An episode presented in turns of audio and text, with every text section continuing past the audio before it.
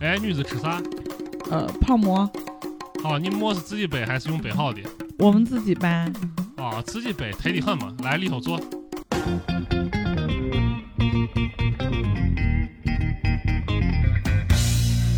Hello，各位听众朋友们，大家好，欢迎来到最新一期的拜摩会谈啊！这期又是我们老三样三个人，我是白师傅啊，还有我们网山的主理人啊林林老师 Hello，大家好。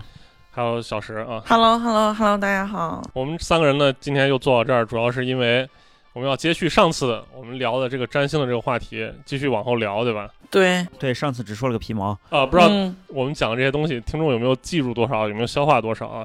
我我是这样，我先问问小石吧，嗯，咱们上次节目聊到哪儿，你还记得吗？上次节目首先咱们不是先科普了一个北极星的概念嘛，啊然后呢把这个恒引圈儿、横弦圈儿稍微的聊完了。啊然后就聊到了我们东方这个星宿怎么分布，二啊十对八星宿，然后差不多就到这儿，其实就是一些名词儿的科普，因嗯因为我对们可能之接下来可能会用到这些名词儿。对嗯，上次我大概讲的就是说，我们西方是把天空分成八十八个星座，对吧？嗯嗯，然后我们的这个这东方就是中国这边儿，咱们把这个天空分成三元四象二十八宿，对吧？对嗯通过三元四象二十八宿，他就把全天的这这个星星都给分完了。啊，对吧区分开了，但其实我后来又补充说，其实它还有一块儿没分，就是在这个就是南半球的这个恒引圈里面的行星，但是中国人嗯没有考察到，对吧？嗯对，看不着，但是这个东西还有个漏洞，这些星宿的划分，它只划分了恒星，它没有划分行星。首先，我问一下这个小石，你你大概知道这个恒星和行星到底是什么区别吧？我想一下，恒星和行星，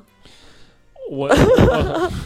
我我我这么我这么跟跟大家讲哈，全天的星体，你粗略的哈，我们不考虑一些什么什么黑洞呀、什么中子星啊这这种玩意儿，常见的星体里面，我们粗略的可以分为两类，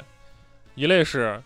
发光的，一类是不发光的。哦，什么？为什么发光呢？就是有一些星体啊，你我们可以理解为它本身充满了核燃料，它不断的发生着核反应，发生了核聚变和裂变，它就会放出光，放出热。就比如说我们的太阳，嗯嗯这些星体的质量是一般都会比较大的。还有另外一些星体呢，它本身不发光，它呢在宇宙中分布着，它就会被它周围的这个恒星的引力所捕获，嗯然后就围着它转了，对，就大家学过这个万有引力吧，就知道这个只要你质量够大，你就嗯会对周围的这个，当然不管多少质量啊，你都会对周围产生一定的引力。但是你质量够大的话，你会把周围的东西吸到你身边嗯，啊。因为这个恒星呢，一般是质量非常大的一种星体，它不断的产生了核反应，呃，放放出光和热，同时它质量也很大，它就吸引了一些本身不发光的、没有核反应的，一般可以理解为石头筷子。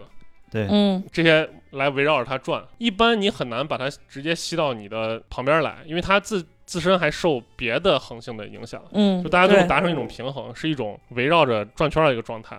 那这种嗯星星呢，因为一直在运动嘛，所以就叫行星，对，哦然后不动的就叫横行，就叫恒星。一般来讲，恒星发光，行星不发光。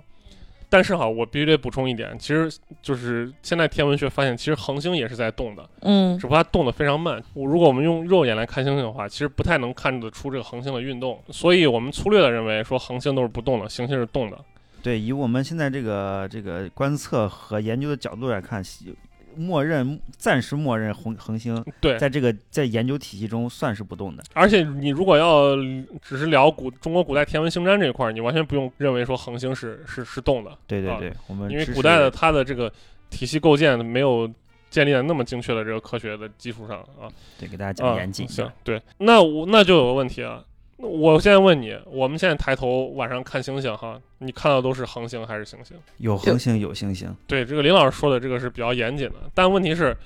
我们我真可以说，就是我们看到绝大部分都是恒星，哦，只有近地的行星是能对看见的，对吧？因为行星首先它是不发光的，它不发光，理论上讲我们就看不见它，对对吧？？但是呢，它本身不发光，它会反射它的周围恒星的光芒对，就跟月亮一样，啊。但是有一些离我们比较遥远的恒星，它周围所带的行星，因为离我们太远了，本身我们只能看到恒星的光。你想，发生核聚变的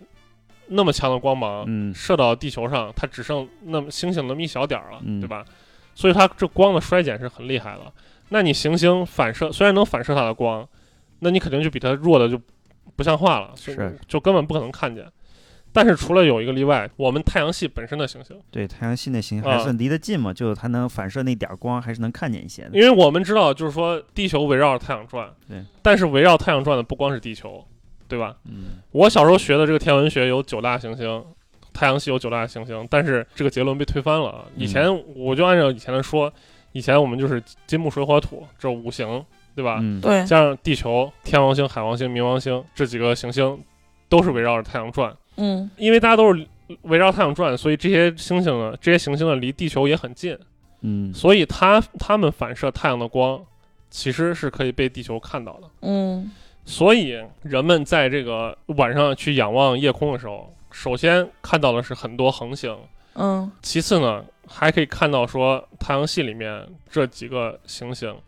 但主要是金木水火土这五五五个行星，天王星、海王星、冥王星都是就是人肉眼很难看到的。对等后来有了这个更进一步的这个观察手段之后，才发现了这这几个行星。对啊所以说大家有没有想过这个问题哈、就是说古代人们是怎么看待这金木水火土这五个行星的？他们会不会觉得这星星特亮、贼大？呃，我觉得应该是运运转的规律好像有一些不太一样，发现哎，哎对不太对劲。对，其实严格来说哈，就是说，首先一个小石说的就是说，它们特别亮，特特别大。，嗯啊，说对一半儿，就是它会特别亮，为啥？嗯它离地球近，它嗯能反射太阳光，所以它甚至比大多数的恒星都要亮。嗯但是它并不会特别大啊哦，它不像说月亮一样会那么大，啊哦，也不像太阳那样，它其实大小呢是跟这个一般的恒星也差不多啊，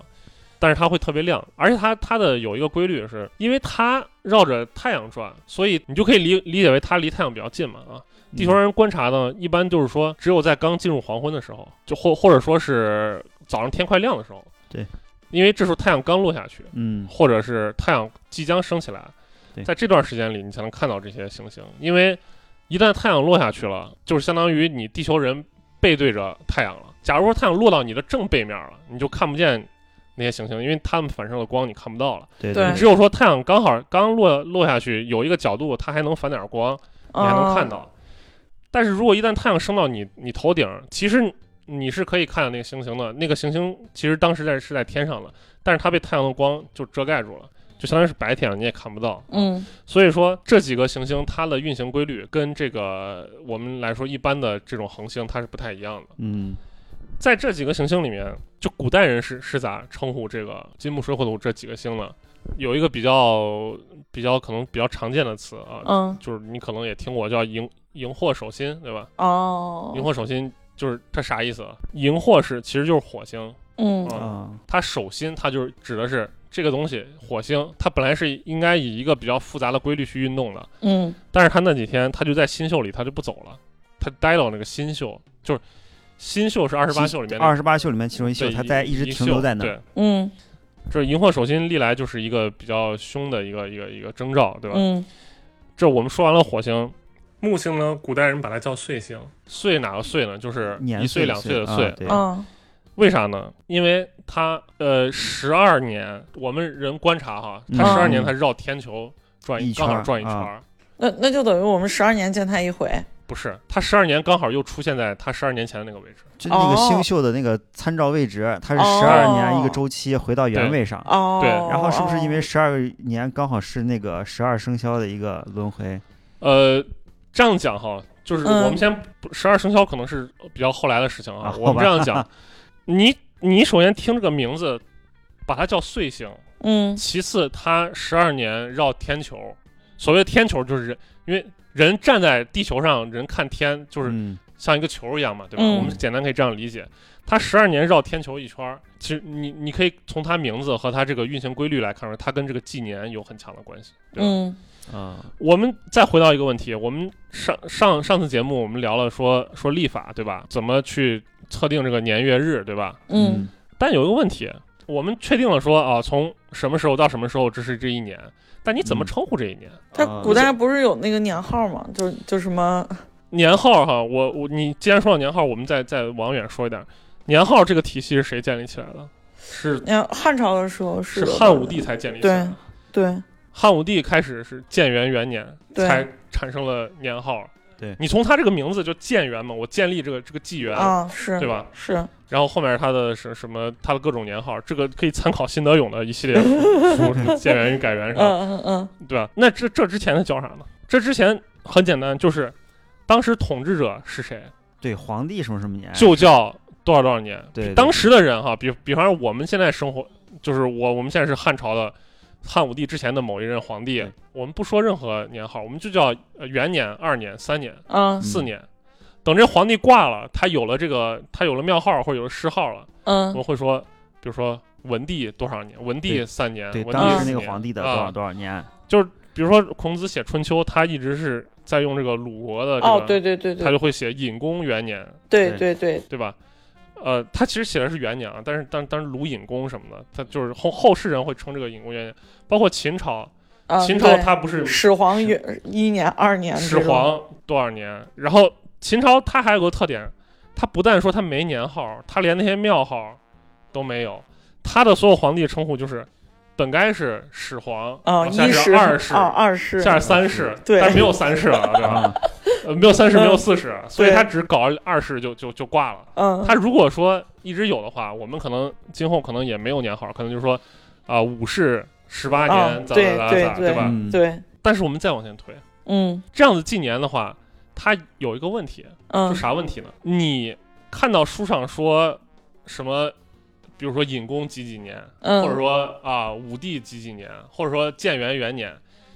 这个人他必须要有相当高的历史知识，对他才能知道这对是，距我们现在多少年前的事儿，对不对？就哪怕对现在你读那个对史料都会觉得很烦，啊就说啊，几几年后来还打括号或者写公元多少年，对对对对对，或者或者开元多少载，呃，啊对天宝对多少载，对吧，对开元没有对啊载，就对天宝它开，它只是一个相对的数，天宝，三载，对吧啊？对你还得记说这个皇帝他在位到底多少年。对嗯，啊，对吧？或者说他用这个年号用了多少年？对他这用了这这这个特别头疼，对个吧？这很烦，嗯对吧？在民间的时候，那用他就不会管你这个东西，对吧？嗯那他们就得想一个想一个办法，就是说我不以当时统治者的这个来来计计算，同时呢，他可能还说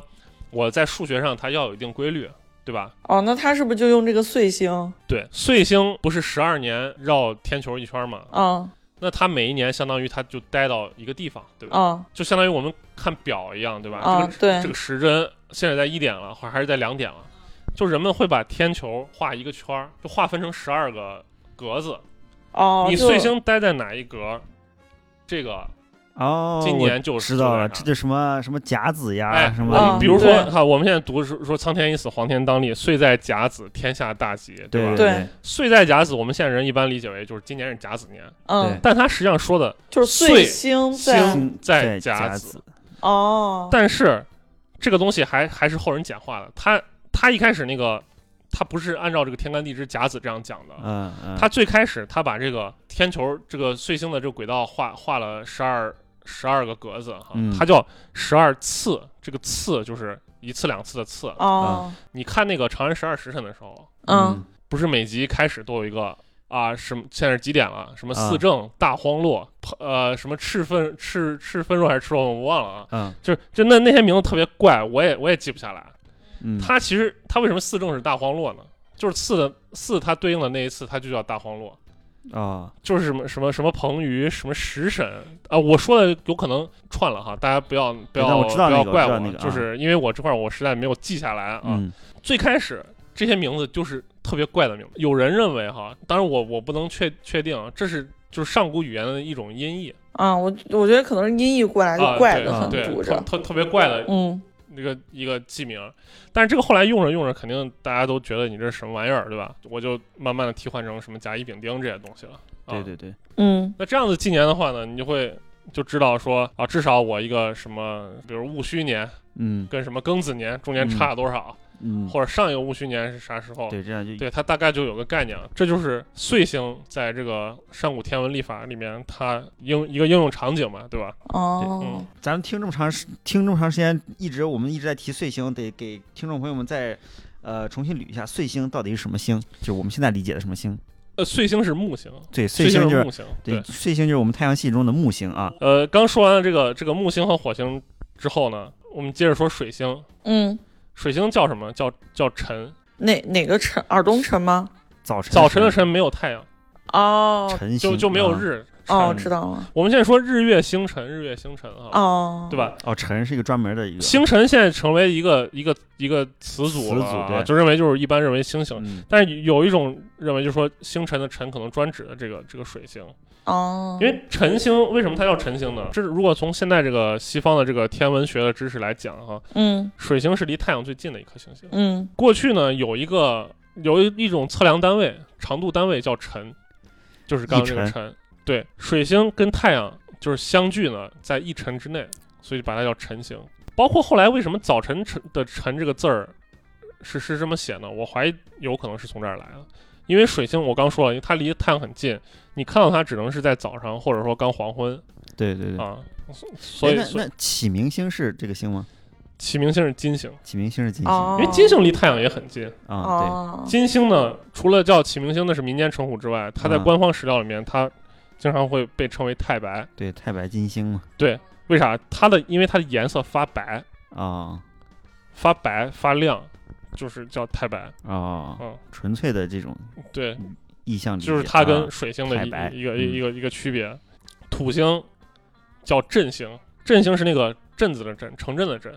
啊啊城镇的镇，对啊，土星啊是二十八年运行一周天。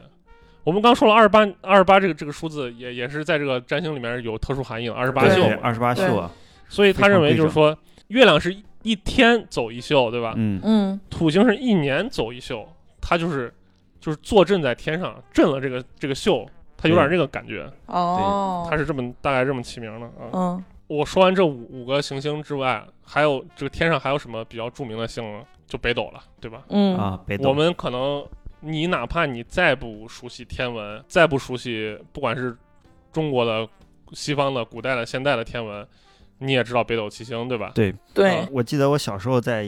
晚上在外面玩的时候，北斗七星那个认出来那种感觉让人特别强，因为它那个形状特别简单，对，特别啊好很容易认，吧？对很容易认出来啊。对，我先说北斗七星在这个古代天文历法里面它有啥作用哈？嗯，嗯北斗七星它运行也有也有一个规律，它的那个是绕着它不是个勺子形嘛，对吧？对，北斗七星是在哪儿呢？是在这个横横线圈里面的。嗯，它转的时候，它相当于是绕着北极星在转的。对对，那个勺子芯儿一直对，向着北极星嘛。因为它特别好认，所以呢，它还承担了一些额外的功能。因为大家会发现一个问题，这个北斗七星啊，它每个月它的那个勺子的那个把儿，就是跟我们刚说那个标，嗯，嗯，它会转一定的角度。哦，哦，我们之前就看了一个，就是有一个民民谚吧，叫什么“斗柄指指东”什么什么“天下皆春啊，对，就是斗柄指东，天下皆春；啊对斗柄指南，天下皆夏”；啊，对，你斗柄指西，天下皆秋；斗柄指北，天下皆冬。你看它一年四季它转了四个方向，哦，但是我们细分的话，它每个月它那个就还是你想把想象一个一个一个钟表，啊，它每个月它就是那个斗柄就跟个指针一样，它也会指向一个方向。对，这个方向也会被人分成十二个格子。我们刚说了，用这个岁星纪年，嗯，谁来祭月呢？其实就用这哦就是个用斗、北斗北斗来祭月。哦，用北斗来记月。，对比方说哈，我们划分好年了，我们也有不管是用这个年号纪年也好，嗯还是用这个岁星纪年也好，我们现在知道我们这个年是哪一年了。嗯，那我们现在这个月叫哪一月呢？不知道吧？我们是叫一月呢，还是二月，还是三月呢？啊，这一二三它都是个相对的数嘛。对对，比如我们现在录音的时候是十一月，那嗯我就有个立法，我愣叫这是一月，对吧？你说不上来啥。嗯，但是有一件事儿是绝对的，就是在十一月这个月，它北斗指向那个方向，它一定是那个方向。人为命名或者什么外力是改变不了的，对吧？对啊对对所以你就是给它十一月指的那个方向定为对这个名称叫十一月，对，刚它才刚就是十一月对，份刚才了。小小石念的那一串儿，就是嗯北斗四季，它都有四个方向，对它就对是一个比相对来说比较绝对的一个这个这个指指向，然后对拿那个作为参照，对就能确认月份。对他们把北斗转这一圈儿，这是画成十二格，这个十二格就叫子丑寅卯，对吧？啊，划分出来了。斗柄指到哪儿，它有一个专有的名词叫建，建设的建。建设的建指到子这一格的时候就建子，啊，然后指到这个寅这一格就是建寅，哦嗯，啊，指到丑这一格就是见丑。接下来就得聊一个话题了。所谓的这个天文历法里面，它有个古六历，它是啥呢？黄帝历、颛顼历、夏历、阴历，阴历或者你可以理解为商历，就这个阴历不是我们这个阴阳的阴啊，是那个殷商的殷，哦，阴历，阴历和周历和这个鲁历。嗯，黄帝历、颛顼历、鲁历，咱今天先不说，咱从这个比较简单的入门，就是嗯，夏历、阴历、周历这三个嗯历有啥不同？夏殷周，嗯，就是夏商周三朝他们用的历法有啥不同？最明显的一个不同是他们的每年开始的那个月不同。哦对，就元月，他们的元月不同。哦，对夏历的元月是不是夏天？不是，呃哦， 你你这个有点儿你这 个有点粗放。打个岔。他们三个没， 你有没有听说过？咱们现在除了公历之外，咱们平时用的农历，就是咱过年或者说今年是八月十五嗯，那个历，它除了叫农历，还可以叫阴历，对吧？对，还还有啥名字？你就是知道叫吗夏历嘛，就叫夏历用的就是夏历。你有没有想过为啥叫夏历？再回到刚才那个问题哈，夏历、阴历和周历有啥不同呢？它的不同点就是在于它的这个每它的历法哈，嗯每年的这个一月份儿是哪个月不同。嗯夏历是建寅，就是也就是说，当北斗指向这个寅的这一格的时候，嗯，是夏朝人的一月。对，然后呢，这个阴历或者说商商历吧，它是建丑，嗯，就是当这个北斗指到这个丑这一格的时候，它就是是他的一是月他。啊，是是商朝的商朝人的一月。嗯然后周历呢，就是建子。嗯我们现在用的这版历法就是农历，为什么也叫夏历呢？嗯是因为我们也用了建寅，嗯就是我们的一月其实就是就是就是一月，你看北斗，它指向那个方向就对是对寅，对啊，这个方向，嗯，那等于说周历跟我们现在过年就还差两个月。对，我我们知道这个这个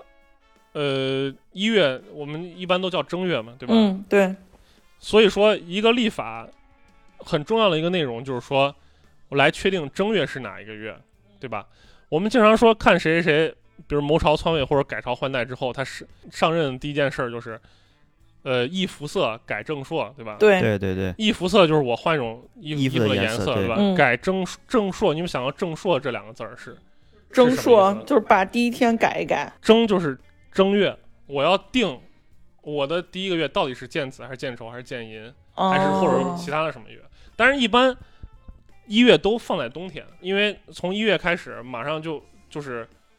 就他认这这还是务农的周期吧，应该是。呃跟务农周期有关，但是他也也会认为就是一月开始这个阳气开始逐渐的哦，生发，啊哦，然后慢慢的向天热，就是说白天时间越来越长，然后最后嗯归于那个啥，就没有人把一月份定在夏天，因为可能从习惯上讲说，你一月份开始之后，每一天都在那就走低了嘛啊、啊，都在往下走，越来啊越来对往波谷走哦啊。可能这是我们的一一一一种一种习惯吧。反正嗯历朝历代这些这些历哈，它的这个正月它都没出过这个建子、建丑、建寅这三种。嗯，当然，这个东西它不但是一种历法，它也是一种政治统治的一种一种技术或者一种手段，对吧？嗯比较明显的一个例子就是武则天在要还政给李唐的的前夕，因为武则天一开始篡了李呃李唐的位嘛，嗯她不是国号为周嘛，对。她干了一件啥事儿？她立马把她那个立法的这个见证吧，或者见证哦给恢复改到周历了，呃就是哦改成改成周历建子了。哦，意思就是说，我是周朝，我是继承这个周文化啊的这个这嗯个后代啊，我我照要我照着周朝，那我 突然有一个搞笑一点的想法，啊那那那比如说他那年的人已经过完年了，那他啊岂不是那个过年周就可以期再过得年缩是吧短，然后啊啊可以过两个年？呃，会会有这种会有这种状哦况。然后当他就是马上要还政李唐，但是他还没有正式宣布的时候，嗯他当时又改了一遍正朔，他他嗯，相当于改回原来李唐用的这个，应该是建寅了。啊啊，懂了。就唐朝这一代啊，他们改这个特别爱改。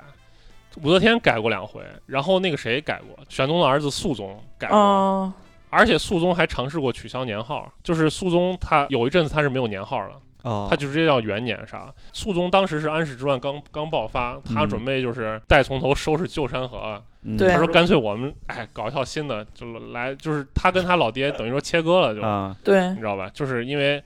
他把那些所有的呃账算到他他老爸头上，嗯那我就没有没有历史包袱了，我重新开始重整李唐的这个这个这个河山啊，所以他改过。他不但改过年号，他还改过这个征朔。当然，后来种种原因，他又改回去了。啊，这这是啊后话。哦这就是就北斗在这个天文星章里面的一一个一个作用。当然，它并不只是这点儿作用，其他作用我们接接着再说。啊嗯嗯但是我刚说的这个三正论嘛，就是我刚说的这个夏商周三朝啊这个正月不一样，它你可以把它就是简称为三正论啊。三正嗯论啊，这是我们占星占星学家或者说历法或者说过去的这个太史局他们嗯长龙一条理论。当然，现在有学者考证，我必须给这儿打个补丁。现在有学者考证说这个不一定是对的呃你你指你这个对是出于哪谁谁谁立场的对？啊，就是夏朝不一定真的是建淫，啊然后你知道吧？就是啊有可能是后来后来人就愣这赋予么它说的的啊啊，对就不可好了吧？对应该对就是 但是自古以来人一直是这样认为的，哦所以我们在这个，尤其在这个星占或者历法、古代历法里面，我们先姑且上这样认为。明白明白。呃，历史上除了这个王莽，还有这个这个魏明帝曹睿用过这个剑丑。哦，其他的人就其没他有人尝试改过，呃，是吗就我刚说的武则天和肃宗用过剑子，就是周正；王莽和那个曹睿用过这个这个殷政，就是商政。其余的大部分时间全是这个夏的这个这个银政，就是剑银啊。我们今天也也是剑银啊。嗯所以我们今天这个例又成为这个夏历。然后说完了这个这个北斗如何祭月和这个如何岁星如何纪年之外，这两种啊，我们接下来就要聊一个问题。你看，我们现在把星星都划分清楚了。对嗯嗯吧？但是有一个问题，我我现在要进行观星的话，我必然是天上出现了一个现象，然后我就说地上对应的哪一个人或者哪一个地方出现问题，对吧？嗯这个星星和这个地方是一个啥对应关系呢？对我得这是一个很严重的问对题，准对吧？号，不他然就不误是那会个，了。我想到了，应该是那个，就是东南西北去划分是吗？呃，这么说跟你说啊，就是说，比如说安禄山起兵之前，他有个口号，哦就是说他在这个尾宿，尾巴的尾，这是一个星宿，嗯看见了什么什么天象啊，但是什么天象不重要，他不是国号是燕吗？他嗯大燕要取代李唐的一个一个征兆，对吧？嗯他当时说说尾为燕分，就是尾秀呀，是这个燕，他不是在燕燕燕地，燕他地国号也是啊燕嘛，尾秀是这个燕的这个分，啥叫分？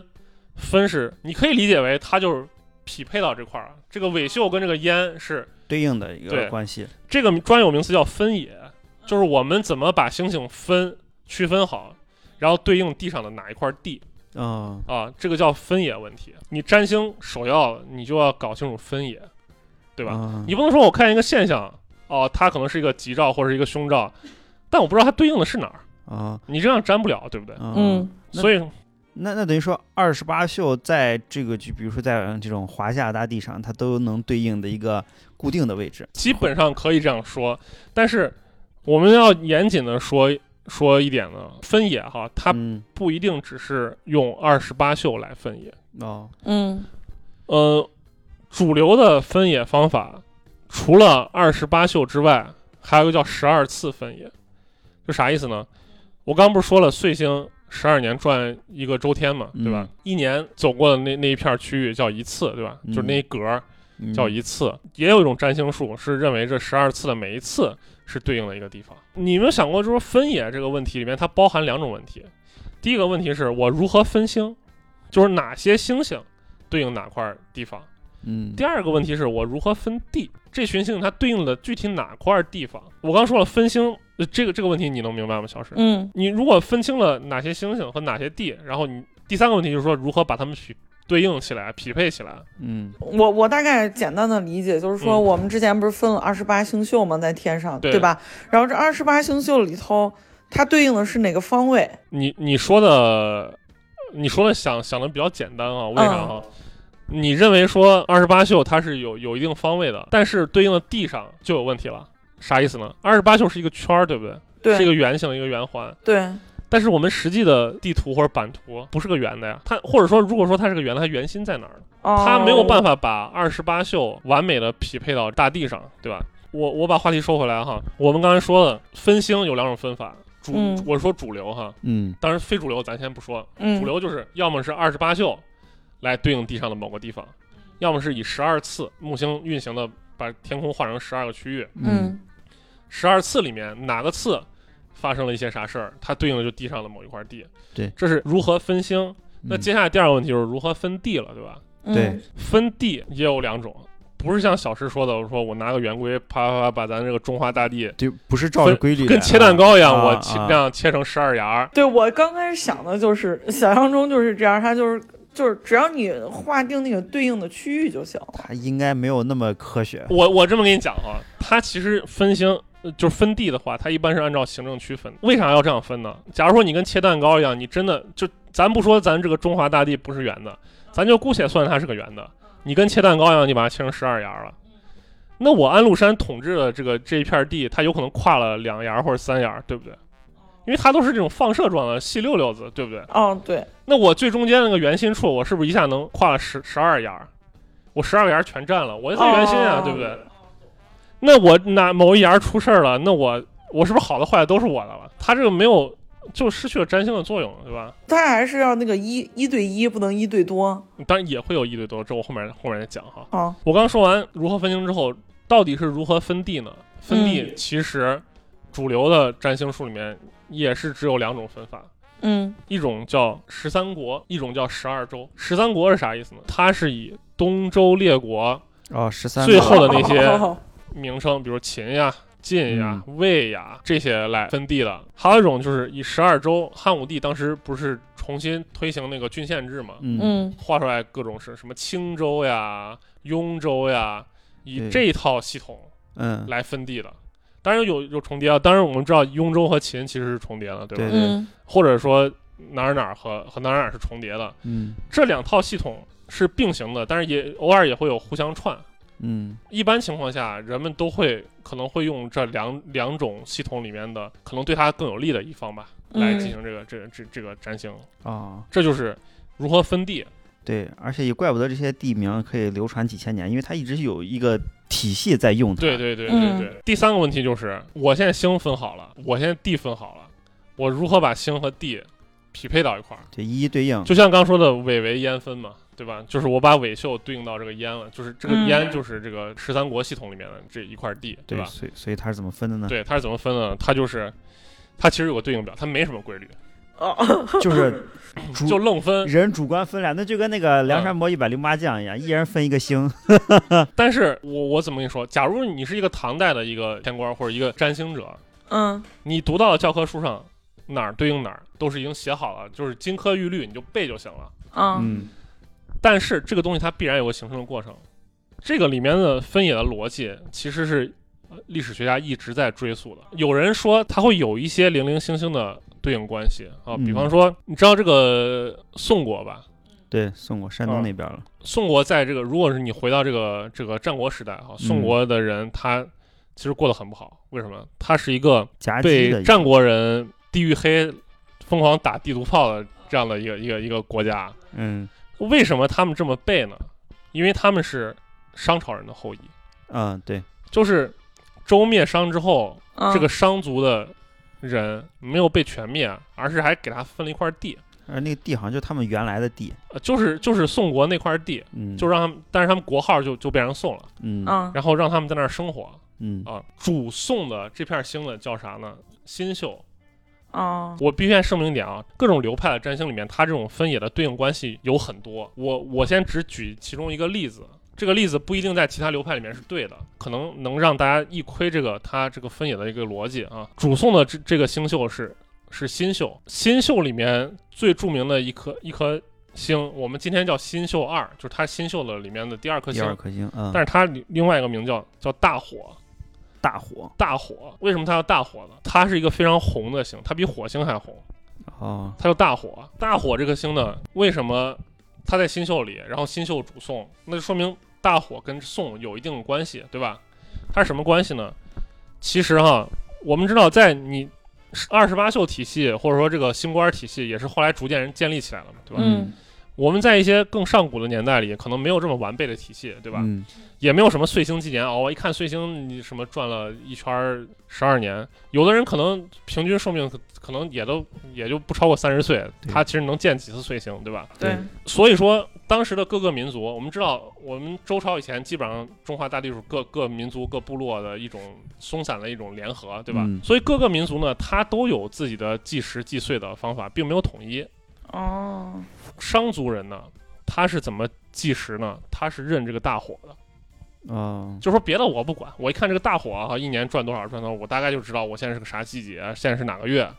哦对吧所以后来照着他们的习惯，把这个星归给他们，对吧？对，所以你这个东西呢，如果他们一旦说把它当成一个计时的标准，它立马就有神圣性了。啊，大家会认为，就是我们经常听那个笑话，就是说公鸡一叫，然后天亮了，然后鸡就说：“哎，这是我叫亮了，对吧？”嗯它比如说，当大火运行到一个啥地方的时候，开始开始春天了，嗯，它就会说认为是大火走到这儿，所以带给了我们春天；大火走到那儿，带带给我们夏天，对吧？嗯它会哦就是以懂他那个朴素的这个世界观里面，他会这么认为，所以这颗星在他们这个民族里面，它是有神性的。对，嗯有人会把，当然我不知道当时是什么情况啊，就后世的有些学者会认为说，这个大火是商族人的族形，他们祭祀这个，而且以这个为标准去计时，啊，所以到了后来，商族人变成了宋国人，然后这个大火被这个新秀给收纳了，嗯，嗯它就隐含了说一个新秀他。是来主这个宋宋地国的这宋样地一个一的哦个关系，一个哦逻辑啊，我我我们这个再往前捋一下，就我嗯刚才听白老师讲，嗯就是刚才我们只提提到那个六历的时候，为什么夏商周各自有算一个起始的月份？那就是因为他们自己那个主拜的那个主星不一样，有可能是这个样子。对就我拜这个星，这个星作为参考的话，一年的开始是前一个月。那我我作为另外一个民族，我拜另外一个星，然后呢，做以它为参考做一年的起始，是往后的一个月。啊所以大家的周期可能不一样，但是这个是很应该是个猜测啊，也是一种猜测对对对但是我刚刚举的那个例子，它只是二十八宿里面的一个，就这种匹配里面的一个比较特殊的例子，它比较有逻辑，能讲出来。嗯啊，对，但是有很多没有逻辑，就我们现在看来没有逻辑，或者说我们还没有找出足够的证据、足够的有说服力的逻辑的这个东西，对，我们先摆着。只是说我们有存在这样的一些现象啊。我们知道那个杜甫有句诗叫“那个人生不相见，动如参与商”，嗯，那啥意思呢？参是啥哈？参是另外一个星宿叫叫参宿，深秀，嗯参宿这个参就是人参的参，实际嗯上它是个怎么说？它是个一体字，或者说它是个通假字，它其实是三哦，一二三的三，那就那个繁体的三嘛，哎，啊对，繁体的繁体的三。嗯为啥叫参宿呢？是因为它那个宿就是有三颗星连成一条线，这三颗星是哪三颗星呢？我们用西方的星座系统来讲，它是猎户座里面的三颗星，因为我们知道，就是西方、啊西方天文系统，你去认猎户座的时候，嗯猎户座那个腰带，最明显的是它，这个猎户它是有一个腰带，这个腰带上对一排有三颗星，对对，然后上面有有有两个亮星是它的俩手，下面有两个亮星是它的俩脚。对对嗯对，对这个参袖就是猎户腰上那个腰带，哦，哦深放在秀我。们这儿叫参袖，放在西方它叫猎户座，对吧？对这个这个，我再补充一句，大家嗯那个知道古埃及那个吉萨金字塔那三座金字塔就是按这个深秀来排啊，的，对对啊对对对。对，它的对应位置跟那个对天上那个三个星就一位置完全一其实样。各民族大家看的都是同一片天空对，所以就猜出来这都 是都是差不多的理论啊。各自都有一个呃对应的东西。对，对，然后这参袖呢，为什么叫人生不相见，动如参与商呢？嗯，这个商指的是啥？商指的就是新秀，就是大火，哦，就是新秀。申秀和新秀刚好是在这个怎么说天球的两端。我们刚讲就是说地球转的时候，啊它不是绕着一个圈儿转嘛？嗯它其实是在这个怎么说转转这个两头儿。嗯你你能看到，我们知道猎户座是冬天看到的，嗯，这个新秀其实是天蝎座。对。天蝎座是夏天能看到的，对，就相当于就是天你蝎不可能永远不可能一晚上同时见到他俩啊，啊，他俩相当于在银河的两头儿，嗯哦嗯然后杜甫其实用这首诗，他就是想比喻，就是说这个人生的这个离别吧，或者说怎么就人生不相见这样的一个感觉。但其实对应到西方也有相应的传说，天蝎座是一个毒蝎子，嗯这猎户去把他给弄死了，把他 降服了， 啊， 所以他俩有仇，他俩就离得最永远不相见。啊，啊，所以说，同样的一个星象，在中国在西方都有一些对应的对这样的一个，对一，个大家都发现一个相同的议会，然后呢编成不对，同的变成故事各自的传说，啊用各自的对不同的解释去解释嗯它。今天我们要不就先先聊到这儿，对，嗯先一次聊聊到这儿。太多，估计大家可能也消化不了。对对，嗯今天今天我们聊的这个话题，就越来越把这个星宿的问题具象到历史当中了。对啊吧对从这个建，从这个历法的起源，然后呢，再到这个年号，然嗯后再往后到这个星宿星宿之间的这个空间和地上的这个郡县州的这些对应对的应关系对啊嗯啊，我我必须插一嘴，就是说我们今天讲这个分野问题啊，就是说就是天上哪些星星对应地上哪些地方，嗯，刚开了个头儿。对我打算下期来具体讲一下这个具体它这个分野里面到底是怎么分的，嗯，然后嗯这个分野的过程中又就有什么演进和变化。对大家一定要留意啊，我们这个体系马上就建立起来了啊，对对对啊对啊对，这逐渐个是成不为是觉得一张越来越网有意思呢？这个这个古中国古代形象逐渐让我们能够理解成一个系统了，而不是大家老提到那 东一些榔头西一棒槌、啊。对对，某个怪怪的词儿什么的。对嗯行，行吧，那那我今们天今这天期先节到这目儿先到这儿吧。如果大家觉得说这个东西里面你有啥不懂的或者不明白的，欢迎大家留言啊、我会对很很乐意给大家解答这些问题啊的。嗯，因为这个确实是有些抽象啊，那我们没有画面，不像有些做视频这个 vlog 啊或者说那些人，他可以用一些画面来表现这个东西。我们音频节目它就是有这样的一个特点啊。嗯嗯，我我尽量在那个 show notes 里头给大家放一些，就是这些图片，就是很多东西你听着可能会有点抽象，但是如果你一看图，你就立马明白它啥意思了。对对，嗯行，呃，那大家就先聊到这儿啊。中间还有一些可能就是说我，因为这里面陌生的名词特别多，我有很有可能把一些东西给记串了。嗯，所以说，如果有错的话，希望大家多担待一点啊。嗯其实也不是我故意的，就是因为短时间内接收这么多陌生名词的知识点，有可能会嗯就是人人会确实会有这样的一个现象啊。